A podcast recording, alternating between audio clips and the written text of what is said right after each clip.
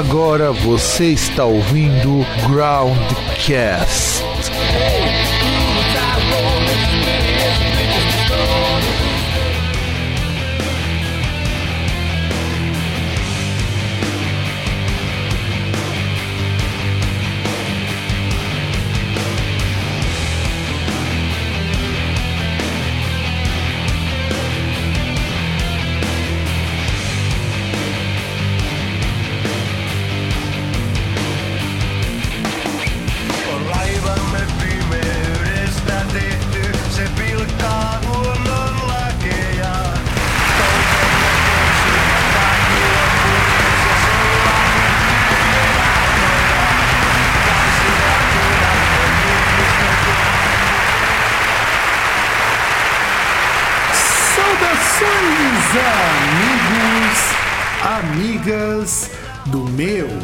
Seu e do nosso programa Groundcast. E estamos mais uma vez, mais uma quarta-feira linda, gostosa de meu Deus. Eu aqui diretamente de Santo André, Fábio Melo e do outro lado, aquele que, puta, eu tô começando a ficar sem fala para determinar a idade do César. Aquele que batizou o Australopithecus, o senhor César. Quarta-feira? Sim, quando o programa vai ao ar, porra. Sim, mas todo mundo sabe que a gente grava no final de semana. Mas a gente tem que fingir que todo mundo está escutando agora. Não, lógico que não. Por que não, A gente tem que ser verdadeiro. A gente tem que zelar pela, pela veracidade publicitária. Tem Sim, que- igual a propaganda do McDonald's, né? Você vê aquele lanche lindo e maravilhoso, tem que ser igualzinho, né? Deveria ser igualzinho. A gente tem que zelar pela, pela veracidade da informação. Bom, então nós vamos começar essa semana com um novo formato de programa, sugestão do César, a gente tem que dar os créditos a quem merece, que a gente não tem um nome definido, talvez se isso aqui mude ao longo do programa ou até ao longo das programas, nós vamos chamar por enquanto de Raio X Groundcast, que consiste no seguinte, nós vamos pegar um artista, vamos escolher três discos que vale a pena você escutar, então escute o volume máximo, até três discos que são bem mais ou menos, que você pode deixar rolando no seu sonho enquanto você dá aquela cagada remunerada, e aqueles que você manda pra lixeira porque são praticamente bombas termonucleares. É, eu acho que é mais ou menos um- uma espécie de tutorial, sabe? Aquela pessoa que caiu de paraquedas agora, aí de repente alguém chega e fala: Fulano, você conhece essa banda? Aí pra você não querer passar como por alguém que não sabe nada, a gente te dá aí o caminho das pedras e fala: Ó, esse aqui você fala que, ó, sucesso. É, é aquele que você vai falar desse disco,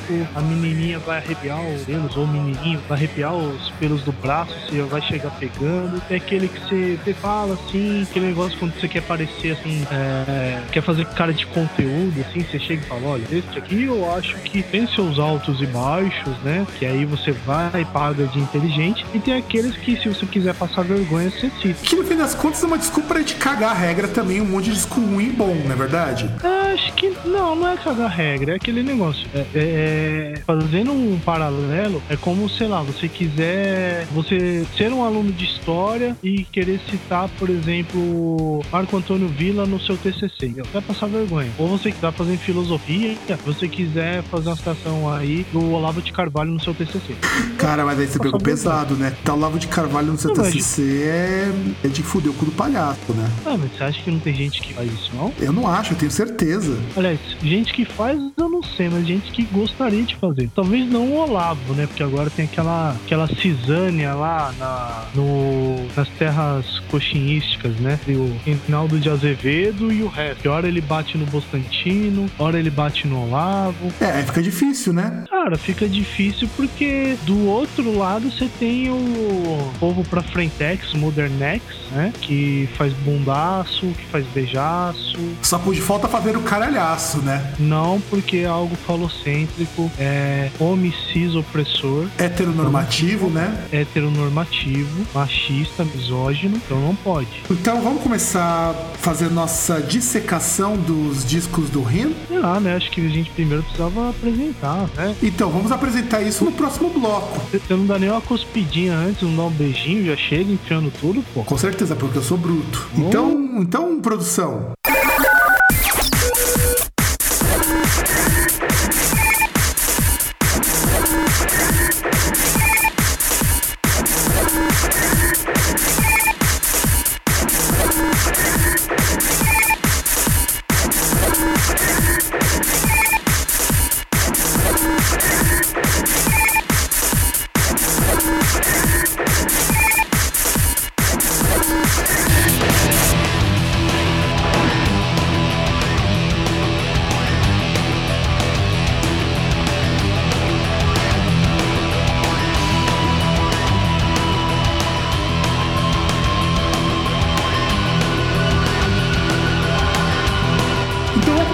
Fazendo um raio-x do Rin, mas antes, vamos falar um pouquinho sobre a banda, né, não, César? Aquela banda que vem naquele lugar que Zé Cristinha diria que é a Metal Land na Terra, né? Grande É. Finlândia. Exatamente, é a Metal Land do São Roquistinha, né? Ah, mas deve ser um lugar legal pra morar. É frio, você tem a melhor educação do mundo, você aprende música na escola, tem finlandesas. Ah, cara, mas finlandesas. Eu não sei se finlandesas é um referencial. Sueca, sim. Finlandesas, já não sei. Se bem que aquele negócio. É, ali você tá num pedaço que é um lugar legal. Porque, por exemplo, você não tem um, uns caras meio doido igual você tem na Suécia, na Noruega. Ah, não, isso é verdade. Mas É um... bem que você vai ter que se acostumar com uma coisa tipo, sei lá, rabo de baleia. Talvez. Ah, cara, você vai tá dizendo que finlandesa não é referência? Eu vou, vou- vou- Não. eu vou- eu vou te mostrar. Eu vou te mostrar, por favor. Apenas veja esse site que eu vou te passar e veja se, não, se, se isso também não é um motivo a mais. Ah, depende. É que é aquele negócio. tipo, Você vai pegar um, tipo, o que que a gente tem assim como padrão? Que as suecas são, entendeu? É, é- Finlândia pode até ter, mas não é a fama deles, entendeu? É, na verdade a Finlândia não é famosa por quase nada, se você parar pra pensar. É, ela é famosa por um. É, é a terra natal de um personagem dos Simpsons. Ah, é verdade, é verdade. Bem lembrado, bem lembrado. Grande E- Cal Cal. mas vamos falar então do Rim, essa banda que nós É engraçado escolhemos. que é um personagem negão que é da Finlândia. É, tem isso também. Vamos falar um pouquinho do Rin, então. O Rin é uma banda de, do chamado Love Metal. É, é sério, é chamado de Love Metal. Eu acho isso uma das coisas mais incríveis, porque como surgiu essa coisa do Love Metal? Surge por causa do lançamento de um disco. Não, mas o pior é o seguinte, é que eles, assim, você tá falando que eles são, eles tocam love metal, sendo que é um rótulo que eles inventaram. É, na verdade é uma banda de originalmente pop rock. Ah, ha- hard rock. hard- Não, é pop, cara. Não vem com essa não. Virou hard Não. bem depois. Não, eu acho que é hard rock, cara. É, é, é, é só um pouco mais moderninho que um White Snake, por exemplo. Não tem Guitar Hero. Ah, mas virou uma banda de hard rock depois do, do Love Metal. Mas é uma banda originalmente de pop rock. Um pouco mais pesado, mas pop rock ainda. Tanto que o próprio. eh, tanto o Wikipedia quanto o Discogs colocam música com pop rock, outros com mais metal. Mas vamos colocar uma banda de rock que fica entre o pop e o heavy metal em algumas circunstâncias. Isso que é causar discórdia, né? Tudo. Então, Não, cara, mas é verdade. É verdade. Infelizmente é a verdade. Como aquele filósofo Daniel diria que aquele. Essas suas palavras, parça. Aliás, é até engraçado uma coisa que eu. que eu até tava olhando aqui na Wikipedia. O Wikipedia brasileiro considera o Rim como uma banda que já acabou. É o Wikipedia, né, cara? O Wikipedia tem menos credibilidade do que a nossa central de jornalismo. Eu, eu tô achando que a central de jornalismo ela consegue ter menos credibilidade ainda. Não, lógico que não, tô louco. Quando a gente já falou alguma. A gente falou de alguma notícia que era mentira. Ou de informação imprecisa. Nenhuma. Quando é que a gente falou de, de estatísticas anunciadas de forma incorreta, né? Então, e aí, voltando para o RIM, quais, vão- quais são os três discos que nós escolhemos para falar discos do Aumento o Som? Então, quando você estiver escutando RIM e você não souber que disco que eu começo, ou que disco que eu começo apresentando, que disco que a gente aumenta o som e joga na casa do chapéu, é, seguindo a ordem cronológica, vamos começar pelo Razor Blade Romance, que eu acho que é um disco bem legal, eu particularmente gosto muito do Razor Blade Romance. O que você tem a dizer sobre esse disco, César? Ah, cara, é.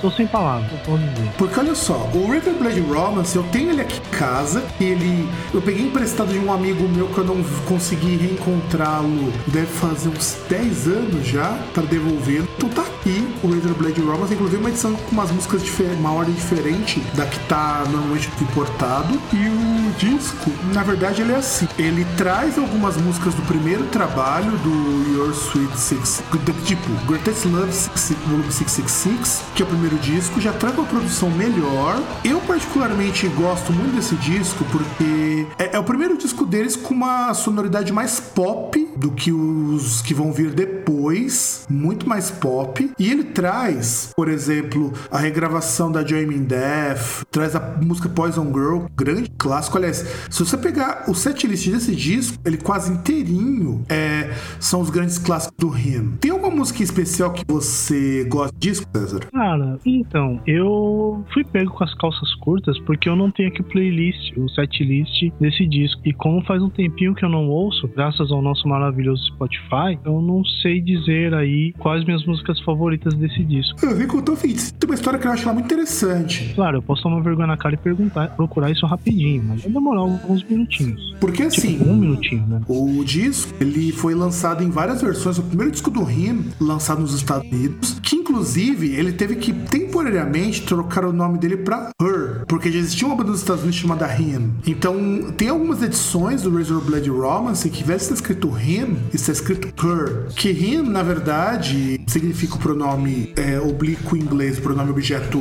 de, dele, ele, ou coisa do tipo. Só que o Vilival adorou inventar a desculpa do His Infernal Majesty, que não que eu imagino como que ele vai dizer do Her. O que significa Her? Boa pergunta. E o Her, ele foi lançado nos Estados Unidos com 14 faixas, duas a mais do que o lançamento original, duas não, três a mais do que o lançamento original e duas a mais do que a versão inglesa. Inclusive, a ordem e a escrita das músicas ela muda de versão para versão, porque olha só, na versão inglesa, a primeira a versão original, a primeira música é Love You Prelude to Tragedy. Na versão britânica é o Your Sweet 666 e ele não tem essa música. Aí, quer dizer, tem I Love You, mas não tem o Prelude to Tragedy. Na versão americana tem começa com Your Sweet 666, que é a versão que eu tenho. Na versão do Her, começa com a Your Sweet 666 e tem mais uma música, tem 15 faixas. E ainda existem os lados B, que foram lançados numa edição especial, que contém a vers uma versão ao vivo de Rebel Yell, do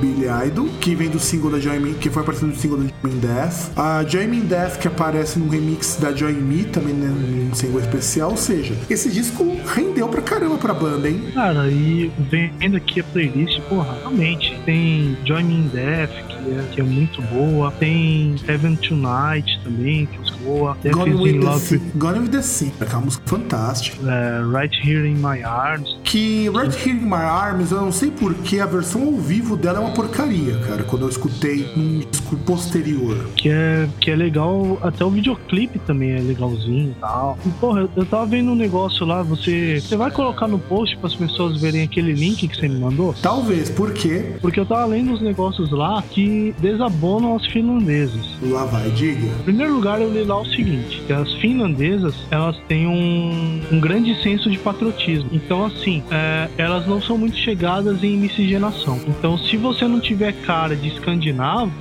Ah, vai, Vai falar isso, vai falar, vai falar isso pro marido da Tarria, que é argentino. ah, meu, tem Vai- que ver qual que é a cara do cara e também você tem que ver que, assim, O Kiko, o, Ela- o, o Kiko Loureiro é casado com uma finlandesa, pô. Tipo, você tem que ver o seguinte, que argentino se acha europeu. Então vai que o cara tem feições escandinavas. O Kiko não. ele- O Kiko é o Kiko, porra. E é casado com uma finlandesa e mora nos Estados Unidos. Ah, mas o Kiko também, quando ele casou com a mina, ele já era meio famoso. E, pô, nós é pobre e fudido. Dá pra gente pegar esses exemplos. E o que mais, além? Bom, fala também que as mulheres finlandesas amam homens que curtem hóquei no gelo, que é quase como uma religião. Mais ou menos. E, é, não, é, é- é o seu link ali. Tô pegando as informações que estão lá. E que elas vão se sentir atraídas por homens inteligentes, mas que tenham comportamentos masculinos. Então, se você é simplesmente um, um assistente administrativo, não vai rolar. Você tem que cortar lenha pra colocar na lareira, tem que fazer uns bagulho assim. Tem que ser um lenhador também. É, já, já dá pra ir treinando, César. Eu já tenho a barba de lenhador. É, não vai rolar. Melhor ir pra Suécia, não. Mas lembre-se que pra europeu a gente considera exótico. Então, Cara, mas exótico, macaco também é exótico, né, cara? é, mas boa comparação, né, seu, seu merda? Or ornitorrinco? Quer coisa mais exótica que o ornitorrinco? É, tem razão. Bom, mas enfim, vamos prosseguir com o Him, porque afinal de contas é o assunto desse programa. Vamos pro segundo disco, então, que nós escolhemos, que é o Deep Shadows and Brilliant Highlight de 2001. Bom, o Deep Shadows, ele é o terceiro disco do Him, lançado em agosto de 2001, e é o primeiro com o tecladista Janne Purtnen, e que esse foi o line-up que mais durou no Him. E além disso, além de ser o primeiro disco, o primeiro disco com uma formação ficou mais tempo, também é um disco que tem, cara, um monte, mas acho monte de música que eu considero assim, foda. E quando o Rianne Purtnen entrou na banda, diz que deu uma mudança muito significativa no grupo. Por quê? Porque pela primeira vez você conseguiu ter uma formação estável, que aliás é outra coisa que faltou dizer. O Rin, ele é muito famoso até o, o Razor Blade Romance por não segurar formação. Então isso que talvez faça com que os três primeiros discos sejam tão diferentes um do outro. E também, além desse disco ser com a formação estável, já que o durava, outra coisa que é importante também é que esse foi o primeiro disco do, do Ren a conseguir o topo das paradas da Finlândia e da Alemanha em 2004. E ainda conseguiu a posição 190 na Billboard 200 e o número 10 na Top Hut Seekers lá da Finlândia. E o que, que você tem a dizer sobre esse disco? Que aliás, esse é um disco que eu queria muito ter comprado quando eu era mais novo, porque eu gostava muito de Saltinho Our Wound. Eu acho uma música fantástica, fantástica desse trabalho. Uma pergunta, tô até perdido. De que disco que a gente tá falando mesmo? Ó, ó, pra você ver como que as quedas constantes do César até atrapalham um pouquinho. Vocês às vezes, às vezes não vão ouvir isso daí ao longo do programa, mas o César tá num dia meio difícil e olha que ele tá sóbrio. Eu tô falando do Deep Shadows. É, ah, tá. Porra, você muda de disco, mas não me avisa, né? Eu tá avisei, eu tô... você caiu quando eu avisei. Ah, mas... É foda. É, eu avisei, eu não tenho culpa que você caiu. Exato, e quando eu avisei, eu não sabia se você tava ouvindo ou não. Aí não é problema mais não, cara. Não, é, mas, bom, enfim. Ah, tá, então a gente mudou de disco. Perfeito. Ah, estamos no ano de 2001, né? Isso. Tá vendo como você lembra que eu disse isso? Não, eu não lembro. Eu, eu tô na página dos discos, por isso que eu já tô tentando reclamar. Pô, cara, tipo, tem, tem músicas aí, inclusive, que são boas, mas em versões bosta. Mas é um disco muito bom. Eu acho que nesse disco a única música que eu não gosto é a Beautiful, porque parece música do Coldplay. Cara, eu não acho que parece música do Coldplay, mas caras deram muita mancada na música ser bem arrastada, entendeu? Quem, vai- quem- vai falar You're so beautiful? Puta, é muito chato isso, cara. É, então, inclusive eu vou comentar, a gente vai comentar depois mais sobre essa música, mas assim, essa versão, a versão original dela é ruim, é muito ruim. É é um negócio que não dá. Mas, por exemplo, você tem Salt in Your Room, é, Heartache Every, Every Moment, Lose You Tonight, que é uma música. Enjoy boa. Sorrow, que é uma, minha- uma das minhas músicas favoritas, também, cara. Pretending tem uma versão dela, não lembro que single, que é melhor que essa daí. É, Eu acho que é a que tem até da é, Cosmic Pop Jam. Eu acho que sim, eu não vou lembrar. Tem uma versão de um single que é muito boa, melhor que a original.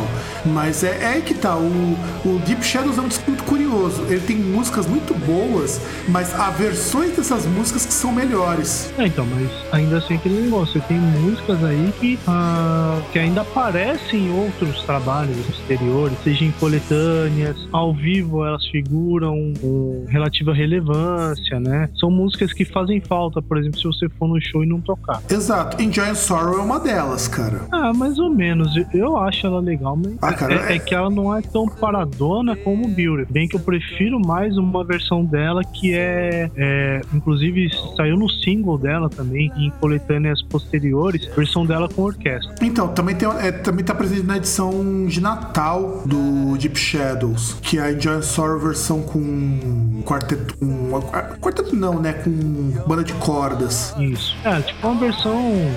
É, é que quando você vê no- nas versões lá, no caso discos, ele aparece como versão orquestral, mas na verdade é tipo uma, uma versão sinfônica. né? Que é bonito, eu acho uma versão muito bonita também. Eu gosto mais da Sim. versão original, porque assim, não sei se é porque eu acho que qualquer coisa finlandesa que envolve orquestra tem uma tendência a ficar muito bosta, e eu na minha cabeça achei que essa música era muito bosta, mas eu não tenho uma, pro- uma propensão a gostar de versões orquestrais de muita coisa, ainda mais do Ringo. Não é ruim, é que na minha cabeça parece uma música pior do que você tá falando. É, eu, eu já prefiro a versão dela, a versão com com as cordas aí no caso, não a versão original. E aí, para podermos finalizar esse primeiro bloco, nós temos o terceiro disco, que é muito bom, que é o disco que você tem que aumentar, e esse sim você tem que ouvir no máximo, no volume mais alto possível, que é o o Love Metal, esse disco foi, eu comprei original. Eu lembro que.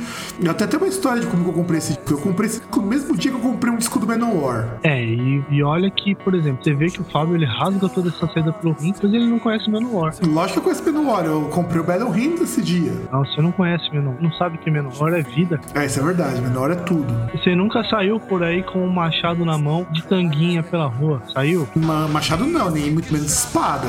Então você não sabe o que é Manowar, E prefiro continuar não sabendo. tá vendo? Aliás, César, você, enquanto você, você- você já saiu de tanguinha e de espada na época das cavernas? En- Enquanto você não tiver uma tanguinha de pele, de pelo de texugo, você não vai saber o que é Manowar. Você, já- você tem, César, uma dessa? Ou, ou- ou a sua é feita com um mamute? Da, época você matou um mamute, fez lá sua tanguinha de mamute. Aí, Não, né, tigre bem sabre, que é mais estiloso a estampa. E você usava espada ou era tacape? Já era espada de bronze. É que você foi o primeiro a fazer uma espada de bronze, né? Lógico. É, devia, acha ser, eu tô- devia ser ruim pra caralho pra caçar com espada de bronze, mas imagina o César com uma capa feita de pelo de, de alce, tanga de dente de sabre, aquelas botas de cano alto, parecendo as botas da Xuxa, e uma espada feita de bronze. Não, não, mas a espada de bronze era pra guerrear, não era pra caçar. Porque pra caçar você preferia caçar na unha, né? Ah, caçar você caça com lança de pedra mesmo, Era, era só pra ter uma vantagem tecnológica com seus adversários, né? com certeza. E aí, uh, Love Metal, eu lembro que quando eu comecei a escutar Him, lá pros idos de 99, 2000, não, um pouco depois, acho que 2002, eu tenho isso. 2, 3, eu não lembro exatamente o ano, eu tinha escutado justamente a Beard Led by Love. E eu tinha achado a música do caralho. Eu tinha achado a música muito legal. Porque ela era rápida, ela era agitada, e depois fui escutar em Funeral of Hearts e em Joy and Sorrow. Foram as três primeiras músicas do Him que eu escutei, que eu baixei na linha de escada, porque era meu primeiro contato com internet, é, foi com linha de escada, então baixei na linha de escada, demorou um, caras, um caralhão de tempo pra baixar. E, cara, eu tinha achado muito foda esse disco. Aí quando eu juntei uma grana, foi numa época que eu fui eu e meu irmão na galeria do rock, que a gente levou muito CD. Levamos do Blind Guard, Manowar. Eu não vou lembrar tudo, a gente sei que a gente levou CD pra caramba. E aí eu levei esse do Him, que foi, que foi o CD que fui lá pra comprar especificamente esse, e comprei o do Manowar depois que eu encontrei meu irmão e ele me arrumou 10 conto que faltava pra inteirar o CD. Então, eu não lembro assim exatamente ah, quando foi a primeira vez que eu vi Rim. Tenho mais ou menos a impressão de qual seria a música e tal. Mas se não fosse o Rim, a gente não estaria aqui hoje. Porque eu não teria entrado naquele famigerado site, talvez. Então nada disso aqui estaria acontecendo agora. É, isso é verdade, é verdade. E além disso, afinal de contas, você ter cruzado no famigerado fórum, utilizando as palavras do grande Guimarães Rosa, né? A gente também não estaria aqui falando um monte de bobagem, entre outras coisas. Teria também algumas pessoas graças ao Him. Embora eu hoje escute muito menos, mas eu lembro que o Love Metal sempre foi meu disco favorito. E pra mim, o melhor disco do Him. Desses três discos que nós escolhemos, César, como discos que você tem que escutar no volume máximo, qual deles é o melhor pra você? Cara, eu não sei dizer qual que é o melhor, cara. Que tem al- algumas músicas aqui que são muito foda. Que, puta, talvez eu escolheria o Razor Blade Romance, mas, poxa, se eu ouvir, por exemplo, Soul on Fire, é, Beyond Redemption, tá ligado? E, porra, pra mim, The Sacrament é uma das músicas mais bonitas do Rio. E- Eu acho The This Fortress of, of Tears uma das mais bonitas, mas eu concordo com Sacrament. Inclusive, tem versões de Sacrament que não ficam tão boas quanto essa. Então, mas a, mas a letra dela é muito bonita. É, aqui me, pe- aqui me pegava mesmo, a música que eu achava foda era Funeral of Hearts. Mas é aquele negócio, fica a dica aí, ó. Molecote, molecota, esse aqui é conquistar aquela cocotinha, aquele cocotinho. Pô, Cocotinho foi foda, né, cara? Ah, sei lá, cara. Cocotinho foi foda, cara. Daqui a pouco você vai. Ah, então cocôzinho. Aí que o cara é seguidor do Bolsonaro, então é cocôzinho. Ah, mas se ele for seguidor do Bolsonaro, ele vai achar rim muito gay, né, cara? É, se bem que aí, se é seguidor do Bolsonaro, você não tem que pegar esse cocôzinho, você tem que jogar ele no córrego. Que aí Não, a- tem que jogar, tem que jogar na- num lugar pra fazer a descontaminação. No córrego é crime ambiental, cara. Foda-se, tem que matar o filho da puta e ir embora. Manda lá, joga de volta lá pra água, vai, volta, oferenda. Mas enfim, tipo, a letra de The Sacrament é. Eu também acho. Esse esse disco eu acho ele fantástico porque é o melhor que o Rin conseguiu fazer. Digamos assim, foi o masterpiece do Rin no, Love Metal, embora os outros discos tenham mais hits. Você pega sobretudo o Razor Blade Romance, é o que tem mais hits do Rin. Cara, é, é que aquele negócio, a minha música favorita do Rim não tá nesse disco. Esse é o lance. É, Tem a- aquela música, pra mim, é a, é a melhor de todas, é a minha favorita. É, a minha favorita tá nesse disco, que é justamente a Buried Light by Love, que tem um clipe meio merda. Já assistiu o clipe da Buried Light by Love? Cara, não tô lembrado do clipe. Depressa que é meu. É os caras tocando, mostrando umas cenas lá meio mela cueca. É ruim, é ruim. É, porra, mas aí, nossa, é uma bela da É, mas Porque- é bem, mas é bem genérico mesmo, cara. O clipe é isso. Porque eu, por exemplo, a minha música favorita é Right Here in My Arms. E o clipe é legal e não é. É uma modelo muito linda lá, que ela tem umas feições assim, meio puxadas assim, pra pessoa mais asiática, o olho.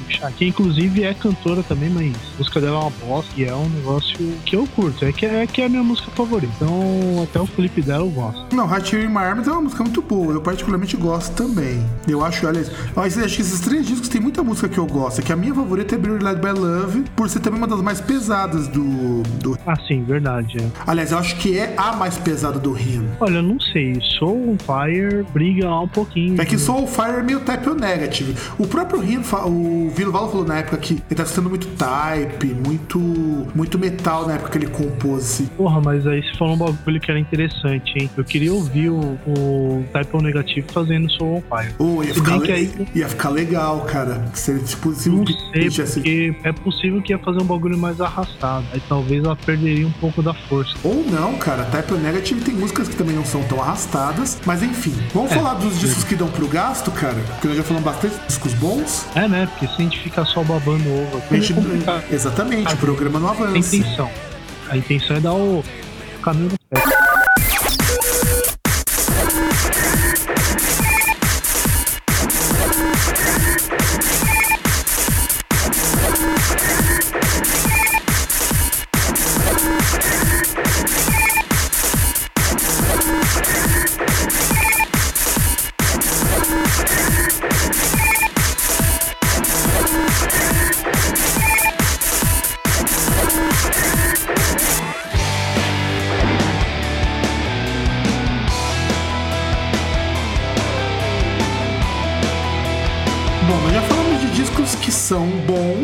Você tem que aumentar o volume até estourar os tímpanos. E agora vamos aos discos que dão pro gasto. Que são discos que dão pro gasto? Quer dizer, ah, deixa lá rolando. Você não vai. Não é algo que vai mudar a tua vida, mas não é um disco ruim o suficiente pra você xingar a banda muito no Twitter. E Pô, pra isso. E pra justamente isso. contrário. E pra isso. Não é aquele disco que é bom, mas também não é uma porcaria. Pô, você tá jogando muito pra baixo. Mas é lógico que é pra jogar pra baixo. Mas vamos começar então falando do Dark Light, lançado em setembro de 2005, quando eles saem da E vão pra Sheer Records. E incrivelmente falando, é o Rin já fazendo sucesso pra caramba. Eles ganharam um monte de prêmio. É disco de platina na Finlândia, ouro na Alemanha, ouro na Inglaterra, ouro nos Estados Unidos. Então é um disco que fez um baita sucesso. E é o quinto disco de estúdio deles. E assim, eu vou confessar que a primeira vez que eu escutei esse disco, eu achei ele uma merda. De verdade, eu achei ele muito ruim. E, e eu escutei justamente a Vampire Heart, que é essa música que abriu o bloco. Eu não sei se é porque eu, depois do Love Metal, eu esperava um disco pesado, eu esperava um disco mais classudo, e ele ofereceu um disco mais ou menos. Hoje não, hoje eu vejo que é um disco que dá pra você escutar de boa, que eu acho que ele é um disco ok. E você, César? Cara, eu acho que vale só porque em Loneliness já não é um desgosto. E eu não gostava dessa música, cara. Sabe, o pior é isso. Hoje não, hoje eu até gosto. Mas quando eu escutei, como eu falei, não sei se é porque na época eu tava muito contaminado pelo Love Metal e eu esperava um disco mais pesado, mas eu achava todas essas músicas muito fraquinhas. Depois eu passei a ver que Killing Loneliness é uma música legal, Vampire Heart é uma música ok, Rip Out The Wings of a Butterfly é uma música que passa tranquilo. Ou seja, é uma música que é um disco que tem alguns destaques, um monte de música que fede nem cheira. É, que aí os caras já é uma banda que já tava ficando cansada. A voz do Vili Valo não tá legal nesse disco tanto, tá mostrando sinais de desgaste também. É que também não dá pra saber o tipo, por quê, né? Tipo, por que que aconteceu isso, mas não deu liga. É, eu também não entendo, porque a banda tava no topo, era a banda tava com puta sucesso nos Estados Unidos, o Vili Valo teve que mudar a banda da Finlândia para os Estados Unidos por conta da quantidade de shows e tudo mais, e lança um disco que já mostra sinais de desgaste. Bom, é, acontece nas melhores famílias.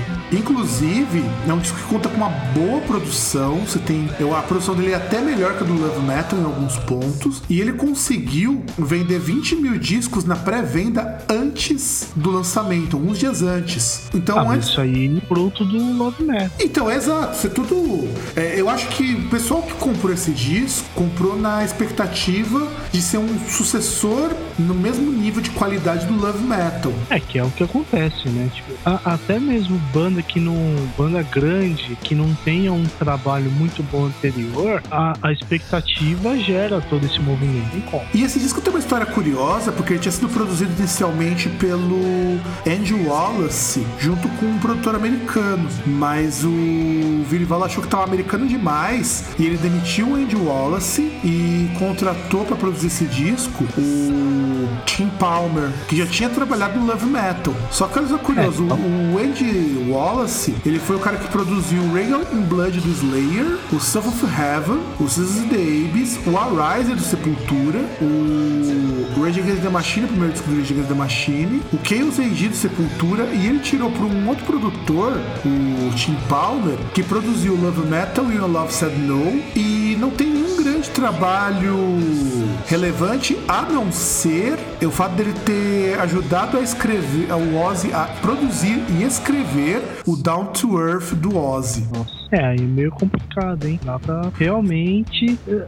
aliás, isso aí me, me, me gera uma curiosidade. Não sei se gera em você ouvir essa primeira versão do disco, se fosse possível. É, porque eu queria saber o que que é esse suar tão americano. Porque tá, ele escolheu um produtor que é de banda mais alternativa. Tanto que o Tim Palmer ele produziu o Robert Plant, o The Mission, o Lemon Drops, o David Bowie, que aliás se chama o David Bowie Machine, e a própria Tarja Turunen. E aí ele pega o cara que era produtor Player, do Helmet. Eu acho que ele não queria que o álbum soasse tão metal, tão grunge, por assim dizer. Acho que deve ter sido isso que ele deve ter sentido. Mas talvez a versão do Andy Wallace ficasse melhor do que a que foi lançada pelo, produção do Tim Palmer. É que é aquele negócio também, né? Como você já começou falando que ele já produziu os alguns dos maiores petardos do Day. Produziu alguns dos maiores sucessos do Sepultura. Então você já fica, porra, será que em algum momento aí da vida o Ren suou tipo Sepultura? Provavelmente não, mas O cara produziu o Nevermind do Nirvana, cara. Porra,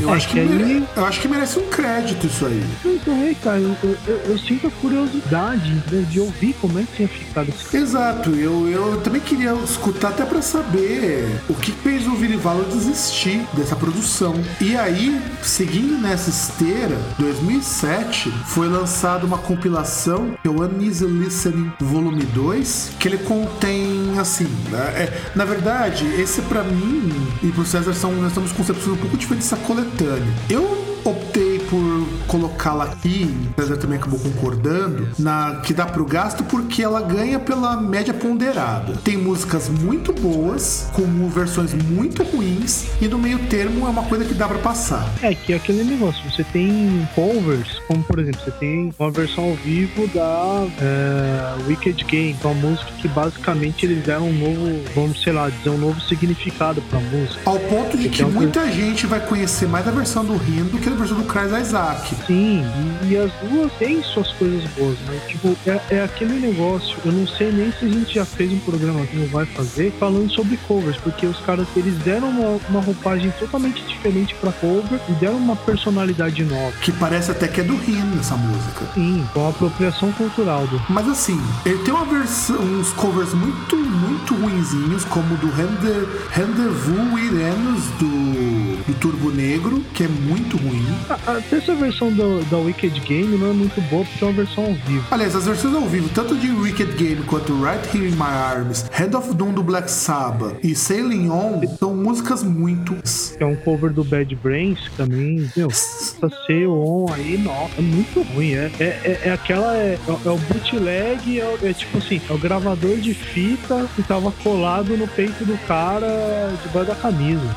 É bem por aí, cara. É, é bem por aí. Também tem uma versão de Beautiful que consegue ser pior do que a versão original. Não, ô louco. Ah, não, Acho cara. não. Ah, não, cara, não dá, meu. Não, não, não dá. Essa versão de Beautiful Não, é ruim, cara. Também acho que essa versão é muito melhor que a original. Agora, eu gosto muito da versão do I Love You, embora esteja bem mais ou menos comparado com a original, mas eu gosto dessa versão. Uma versão diferente da Be Relied by Love, mas ainda não chega próximo da original. Assim, vai ter uma versão estendida aí de Band. Sim, e é muito legal. Me bota estendida nisso, 8 minutos de música. É que a versão de Soul on Fire não foi lá muito legal. Eu acho ela esquisita. Ela não é ruim, mas eu acho ela esquisita. A música é boa, hein? é, é que na verdade, assim, pelo que parece, tem algumas músicas que foram feitas junto. Por exemplo, Bird Your Life I Love, Again, é, Endless Dark. Dark, e, e elas têm a mesma cara, tá vendo? São um pouco mais cruas, assim, ficaram legal. Ah, sim, até porque são músicas que elas foram lançadas originalmente singles delas no edições especiais. É tanto que essa edição 616 e a Hollow Vlad Tapes foram versões regravadas das demos. Então a Beer Light by Love que nós temos aí é uma demo regravada. É, e é bom isso que mostra bem esse, essa cara de demo, essa cara assim mais crua. É, e, e isso contrasta com músicas muito ruins. Por isso que eu acho a Pretending uma música muito legal e a Beautiful, que é a do Rovo- que justamente é uma versão demo muito ruim. Eu já acho a Beautiful uma bosta, cara. Eu acho a música muito chata, meu. A música. Ah, a, a- é- é, é a versão Coldplay com. É a versão Coldplay sem saco. Ah, cara, não acho não. Tipo, essa versão justamente eu gosto porque ela não dá sono. Ah, eu, eu acho ela chatinha, cara. Ela, ela, não me- ela não me convém. Mas aí Ah. temos o terceiro disco. Então tá bom, então pronto. Tem o terceiro disco, também um disco mais ou menos que nós colocamos aqui, que é justamente o Screamworks Love in Theory and Practice. O Screamworks é um disco que, cara, eu evitei ele ao máximo que eu pude. Primeiro porque eu tinha escutado a Catherine Wheel e eu já tinha achado que era uma música bem fraquinha. Só que, ironicamente, esse é um disco com muito review positivo. Então tem muita gente falando bem da- do disco. Ele é o sétimo disco do Rin, foi lançado em fevereiro de 2010 e depois foi lançado na Finlândia, nos Estados Unidos e no Japão. E o nome do disco, Screamworks, ele Love in Theory Practice, é baseado no livro Magic Theory Practice do Alistair Crowley. E inicialmente, a primeira, o primeiro single Heart Killer foi postado como single MySpace. E, e eu acho assim, eu, eu acho que esse disco, ele ainda aproveitou um pouco da rabeira do sucesso do, do disco anterior, o Digital Versality, que é um disco ao vivo que eu não gosto, eu acho um disco ruim, mas que fez um sucesso razoável. E eu acho o disco bem mais ou menos porque eu acho que, exceto pela Heart Killer, não há uma música que eu seja digna de nota. Ah, eu já discordo. É, é que assim, né? O, o disco anterior, eu acho que até que fez sucesso, porque assim, o que você tinha antes, assim, de música ao vivo, era justamente o que você tinha nos singles, né? Você tinha uma versão ao vivo aqui, aí no outro disco tinha uma de algumas dessas coisas ao vivo, mas aí na verdade você teve depois um disco inteiro ao vivo, né? Então por isso fez tanto sucesso. Mas falando do Screamwork, tem algumas músicas aí, tipo, são legais até, dá pra você ouvir, tipo Care to Death, a Catherine Will. Não acho que é nem um pouco digno de nota. Acho que dá pra você ouvir e tal. Inclusive, você tem uma versão interessante desse, que é uma versão que vem com o disco normal e um disco com, a- com as músicas acústicas, que é bem interessante também. que é o Baudelaire in Braille, que é uma edição deluxe que saiu depois, que ela tem as 13 faixas do, do disco em versões acústicas. Exatamente, que inclusive eu comprei esse disco. Olha só, o César, o abonado. Ah, então, mas eu já disse no, isso num programa, não sei se no anterior ou em outro aí. Eu comprei pra dar de presente. E não foi pra você mesmo, veja só que coisa. Não, justamente, comprei pra dar de presente. Eu comprei pra dar de presente não foi pra mim. E o Mas curioso é que esse disco aqui ele possui mais reviews do que o Love Metal. É, é, é questão de expectativa, né, cara? É- E, mas, aqui, você- mas aqui você tem uma coisa que é diferente dos outros discos do Rim. Ele é menos sombrio do que os discos anteriores. O que é meio estranho, porque, por exemplo, você até vendo no, no clipe de Hard Killer, você percebe um pouco numa mudança no Billy Valo, que ele tá meio, meio estranho. Você percebe que a- até assim, essa questão dessas oscilações que vieram depois do Love Metal devem ter ocorrido por algum problema com ele. É, eu li na época do lançamento do, do, do disco. Eu não lembro se acho que foi do Screamworks mesmo. Que ele tava com depressão, que ele tinha tentado matar, e ele não tava conseguindo compor. É, ele tava magro pra caralho. Tava, ele tava bem doente. E o Screamworks meio que saiu nesse processo. O Screamworks ele saiu com um Vilivalo bastante fragilizado. E eu não sei se é porque também o Rim passou aquele uau,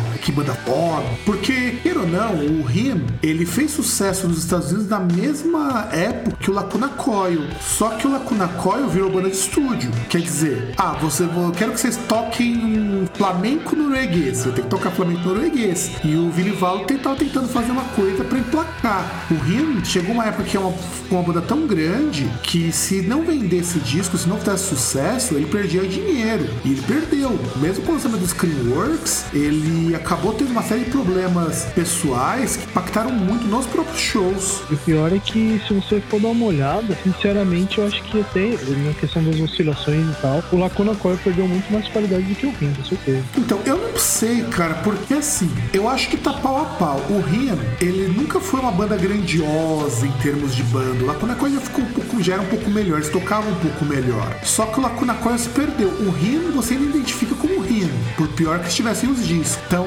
o Lacuna, só que o Lacuna Coil ganhou em produção, ganhou em estrutura. Tem uma estrutura É, de é. banda muito maior do que o Rian, por exemplo. É, é- é que aquele negócio, o Rim, ele meio que deu uma roupagem um pouquinho diferente para um negócio que já existia. Tipo, ele não fez nada inovador. Lacuna Coil já fazia um negócio assim, a- até mesmo você comparando com as bandas de vocal feminino que surgiram na mesma época, ele fazia um som diferente, tinha personalidade e tal. Só que aí o Lacuna Coil foi se tornando cada vez mais genérico e o Rim, apesar das oscilações, até questão, questões aí do, do Billy Valo mesmo, né, que pessoais dele, mas se manteve mais ou menos lá na, na média.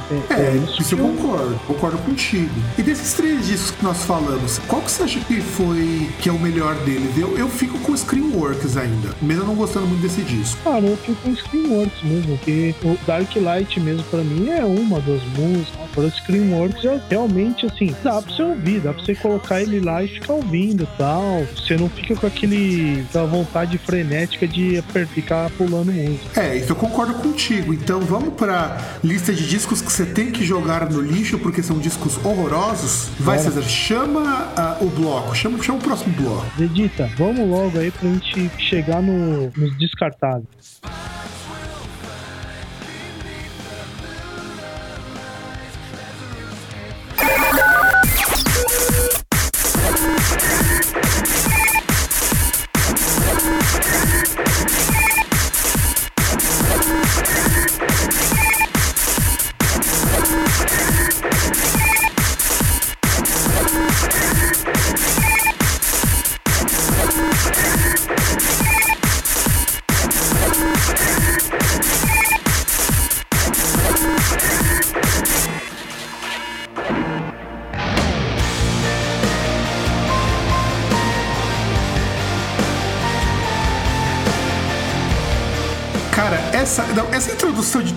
Tape já, já, já, já, já é de broxar, cara. Você você coloca isso daí pra escutar, você tá pensando, tentando, tentando dar uma foda com uma mina, o bingolinho já cai, cara. É, é feio, cara. Não, não, não. É, é- é- essa, é a música de pau murcho, cara. Não dá, cara. Não dá, não dá. Rapaz, Rim decaiu muito. Nós escolhemos aqui dois discos. É, eu vou deixar esse o, o disco de remixes do Screenworks por último, porque eu quero falar logo do Tears on, cara. É ruim. É ruim, cara. Você escutou? A primeira vez que eu escutei os Tears on Tape, tem até um review no Groundcast. Cara, eu não sei o que aconteceu com a banda. É tudo muito ruim. Pior que até no Spotify tem versão comentada, né? Faixa Pois é, versão comentada faixa a faixa.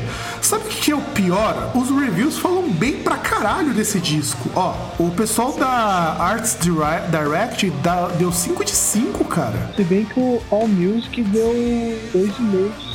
Mas o About.com deu 4 de 5, The Guardian deu 4 de 5, Sputnik deu 3 de 5, a Metal Hammer deu 9 de 10. Puta, esses caras devem estar comendo cocô, cara. Cara, eu acho que lá fora saiu um disco diferente, né? O disco que a gente ouviu, pode. Primeiro que esse disco, olha como esse disco já começou zoado por uma série de, de motivos. É o primeiro disco do Him que eles resolveram desligar da Shire Records. Então em 2011 eles não queriam mais nada com a Shire Records e eles tinham ensaiar, pego o disco deles, não, pego esse época que saiu da Shire Records, ensaiaram em 2010, 2011 para gravação do Screwworks, nós já comentamos. E aí o baterista, o Mika Karpinen, começou a ficar com dor no pulso. E, e- e olha a merda, cara. O cara tá com inflama- tinha inflamação no nervo. E essa inflamação no nervo aconteceu de tanto que ele tocava, o. O E ele, não foi ah, similar ao que aconteceu com o David Mustaine, não? Eu acho que sim,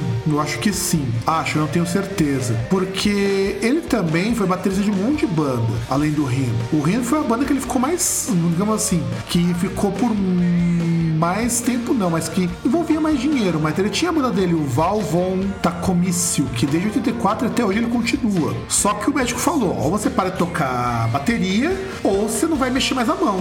E ele... E quem tocou bateria nesse disco foi o próprio Vili Valo. É que, que na verdade tem uma coisa curiosa, até se a gente fosse falar algum dia do Rio, mesmo, justamente da história da banda, porque tem uma tem uma banda, um projeto chamado é, Daniel da, La, é, que é o Rio, só que com os caras fazendo troca-troca.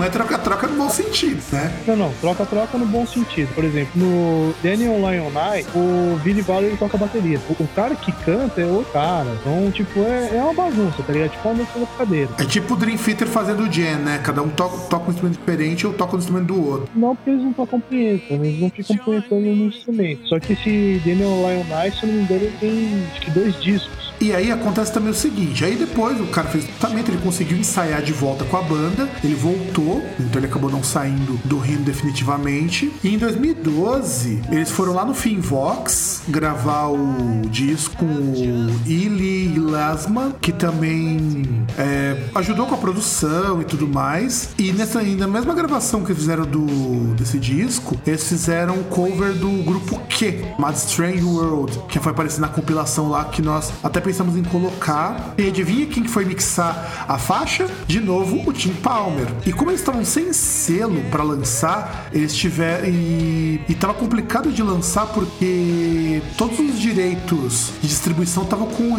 com a Shire Records. Então eles tiveram que lançar esse disco novo porque eles não podiam lançar os discos anteriores até acabar o contrato, o tempo de exploração dos direitos autorais. Aí eles conseguiram um acordo com três gravadoras diferentes. Ó, olha que rolo. Fizeram com a Universal na Europa, com a Razor and Time nos Estados Unidos, com a Cooking Venues no Reino Unido e na Irlanda. E aí eles conseguiram lançar singles diferentes ao mesmo tempo em mercados diferentes. É, não que isso tenha sido uma coisa boa, né? É, e e, assim, do ponto de vista comercial foi muito bom. Conseguiram uma coisa muito legal, mas do ponto de vista musical é um disco muito ruim. É, que não adianta, os caras podiam lançar 13 singles. Cada lugar, assim, pega 13 países, cada um eles colocam uma das músicas do disco como single. E disco que é ruim demais. E sem contar o seguinte, esse disco tem uma edição especial dupla que vem com algumas regravações. Cara, a regravação de Bitter the Alive by Love é de chorar de ruim. Bom, eu acho que era esse disco que eu tava falando com você antes da gravação, que tinha as versões regravadas. É esse disco que regravou um monte de versão e versão ruim. Sim, que inclusive eles faziam um negócio ao vivo, só que no estúdio, né? É, exatamente. Não que eu ache isso problema, mas, cara, é muito ruim. Na verdade, ó, é uma, é uma, é uma, é uma edição. Aí que explica por que o Metal Hammer deu 9 de 10. O Metal Hammer tem uma edição especial desse disco, que vem com as regravações de Beer Blinded by Love, The Kiss of Down, Rip Out the Wings of a Butterfly, The Funeral of Hearts. Eles estragaram The Funeral of Hearts, que é uma das músicas que eu mais gosto deles. Heart Killer, Join Me in Death e When Love and Death Embrace, que parece uma música do Radiohead pra adolescentes. O- Então, mas o, o que eu digo não é nem questão dos caras terem gravado ao vivo, é isso. É que, cara, a voz do Billy, não é lá, timbre dos. É, é, pra resumir em uma, em uma palavra, eu não sei se melhor seria desnecessário ou deselegante. Eu acho que é o meio termo dos dois, cara, porque de verdade o disco tá muito ruim. E esse disco ele é ruim ao ponto de que o Vilivalo ficou muito decepcionado com o resultado dele. Numa entrevista que o Vilivalo deu, ele falou que não era isso que ele esperava, que ele gostaria de lançar um disco melhor, o próximo disco do Rin, que seja um disco melhor, porque, cara, tá, tá, tá foda. Aliás, o negócio do Rin tá tão bagunçado que a página oficial do Rin tá desatualizada. Você tem ideia do que é isso? O Rin tá com a página oficial dele desatualizada. É que eu não sei, faz tempo que eu não entro em site de banda. Ó, pra você ter uma ideia, o Rin, ele, a última atualização dos caras é de 2011, é do show que ele fez em São Paulo, lá no Carioca Clube. E que na verdade depois mudou e foi pra outro lugar, acho foi pro HSBC. Foi ano passado, não foi? Foi. Esse ano. Foi ano passado. Aliás, tá falando do Rin e do The Rasmus, lá na Rússia. O The Rasmus faz tempo, hein? Pois é, cara. Porque que acontece? O, o Rin ainda tá, é, vamos dizer assim, parado. Tanto que ninguém sabe se vai lançar disco novo, que vai voltar a fazer turnê. Então, parece assim, eu vi numa página deles no Facebook, acho que um, dois meses atrás, parecia lá que ia ter um disco novo. Esse ano, talvez no ano que vem, mas também não, não teve muita informação. Porque tinha um rumor de que teria um disco novo deles e até agora nada. É, talvez devem estar esperando ainda terminar esse, negócio, esse rolo aí do distribuição de discos aí da gravadora tal. É, só se for, cara, porque nem na página oficial você tem. Aliás, a página oficial deles também tá, com, tá atualizando só com merchandising. Merchandising não, nem merchandising tá atualizando. A última atualização de 11 de julho é de um site em finlandês que eu não faço a menor ideia do que tá dizendo. Ó, o, guitar- o guitarrista, o Lindy Lindstrom, tá dando workshop É, porque o, o guitarrista, assim, ele, pelo que parece, ele continua trabalhando, né? Ele, ele entrou naquele projeto lá do Tony Iommi com o Ian Gillan, né? O nome, qual que era o nome do projeto, lembra? Não, não vou lembrar, mas sei o que, que é e é um projeto bacana. Inclusive, ele conseguiu um outro, mé- um outro mérito, né? No caso, que ele come, né? Eu acho que talvez por isso ele entrou no projeto Ogre, né? Tanto que a última coisa que o Rim lançou de coisa nova é justamente o que você falou, da Neo Lion Eye. E é bem provável que eles se concentrem nesse projeto. Cara, eu não sei, porque até mesmo o último disco do Daniel Lionel, eu, eu não sei se ele é tão recente assim. Inclusive, Mas, ele, ele mas dia primeiro eles lançaram um single, cara, dia primeiro. É verdade, saiu no Spotify, inclusive. Então é, é complicado. E aí, vamos pro segundo e último disco, que afinal de contas nós já estamos perdendo muito tempo. Screamwork Remixes. Cara, eu quero, esse eu quero que você comente com todo o amor do teu coração. Ah, cara, é, é aquele negócio, por exemplo, vamos pegar você que já não gostou do, do Screamworks. Aí é aquele negócio, imagina, poxa, já não gosta do negócio. Será que dá pra dar? Fazer uns remix nada a ver. Cara, Já tem remix do Tiesto nesse disco. Ah, cara, eu, eu, eu nem questiono quem fez o remix, eu questiono a qualidade do, do resultado final, porque é muito ruim. Não, ele é muito ruim, de verdade. Porque assim, são 11 versões é, remixadas do disco Screamworks, que foi lançado em setembro de 2000 e dezembro né, de 2010. E ele, e ele mesmo que fez o próprio co, a capa do disco, a capa do disco quem fez foi o Vilivalo, baseado numa imagem que ele tinha um sonho. Ai, meu Deus do céu, acho que foi um pesadelo, hein? Ah, cara, esse disco é muito ruim. E, e ruim do, nos sentidos mais latos da palavra ruim. Meu, é, é, é tão ruim que não merece nem ser trilha sonora de baladinha trevosa tosca. O pior não é isso, cara. O pior é que assim, disco de remix é um baita de um caça-níqueis. Vamos, vamos, vamos ser francos nesse sentido. X Japa lançou uma- um disco de remix que também é uma bosta. Você chegou a ouvir o disco de remix do Japa? Hum, não, fico limitado a ouvir aquilo que aparece no Spotify. Já falei 10 milhões de vezes que tem alguns artistas que não entra, mas nem ferrando. Não, eu falo isso pelo seguinte: o disco de remixes dele foi lançado logo depois que a banda acabou a primeira vez. E quando eu escutei o disco de remixes, eu achei eles muito ruins, porque tem umas versões meio baladinho, tem umas versões meio pra você dançar em balada de, de cara que fala top e usa sapatênis. Cara, é muito ruim. Tem versão sertaneja, é isso? Olha, cara, tá- não tá muito longe disso, não. Ó, mas só o Love the Hardest Way pelo Tiesto. E olha que o Tiesto, ele é até um, um DJ que eu respeito, porque ele trabalhou com uma banda que eu curto muito, que é uma banda de Real, que fez uns remixes com eles muito legal. Fez um disco de remix com eles muito legal, o Tiesto. Mas com o Billy Valo, e eu não sei como que o cara chegou no Rio, porque, meu, o, o Tiesto é um DJ grande pra caralho. Como vai chegar numa banda pequena como É, verdade, né? Porque, inclusive, a- até um negócio que eu acho estranho, a gente comparando aí, como a gente comparou do Lacuna Coil com se eu não me engano, o Lacuna Coil fez muito mais shows no Brasil que o Rim. O Sim, Rim, ele fez dois, se eu não me engano. sim. E recentemente, Lacuna Coil não. Quando veio pra cá, já veio de destor. Daqui a pouco tá igual o Paul McCartney Metallica batendo cartão aqui. Não, sim, sim. E eu, eu falo o seguinte: o Lacuna Coil tem uma estrutura de banda muito melhor, muito maior do que a do, do Rino. Por isso que o Rino demorou tanto. E o Rino era uma banda que ninguém achava que ia dar público. Por isso que demoraram pra trazer. É, o que é meio idiota, né? Porque eu, se fosse produtor, era uma das bandas que eu traria. Eu também, cara, porque quando trouxeram, deu sold out os dois shows. Sim, in- inclusive eu pegaria um lugar maior, cara. Eu não colocaria Carioca Clube. Mas o primeiro lugar- foi no HSBC, que lotou. Então, justamente, eu pegaria lugar grande e preferência até lugar aberto. Porque o problema do HSBC é o preço. Os caras pegam Carioca Clube, porque Carioca Clube é barato. É, tem essa. Quer dizer, barato naquelas, né? É barato com uma estrutura que comporta,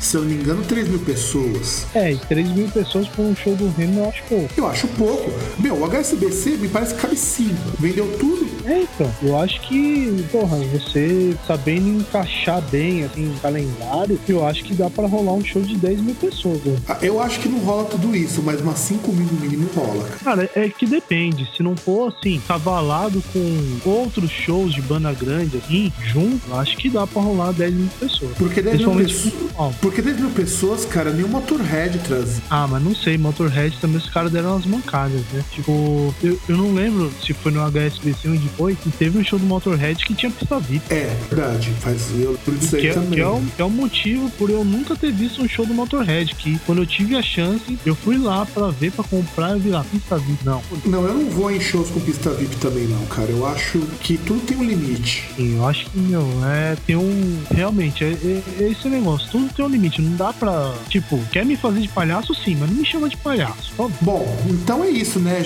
gente? A gente elencou aqui, fez um raio-x de discos bons, que é discos que você tem que aumentar o volume, discos que você pode deixar rolando enquanto você dá aquela cagada remunerada, e discos que você tem que evitar. Alguma última palavra? Ah, cara, eu só espero que, assim, quero ver se os ouvintes gostaram e tal. Pode comentar e fala o que acharam, se a gente deveria fazer mais, sugestão aí de artistas. E eu espero que seja uma série regular, assim, tem alguns artistas que é interessante fazer esse tipo de, de análise. É, eu acho que também é interessante. E vamos ficando por aqui. Afinal de contas, estamos em períodos difíceis. Espero que vocês tenham gostado do programa. Um grande abraço a todos e tchau!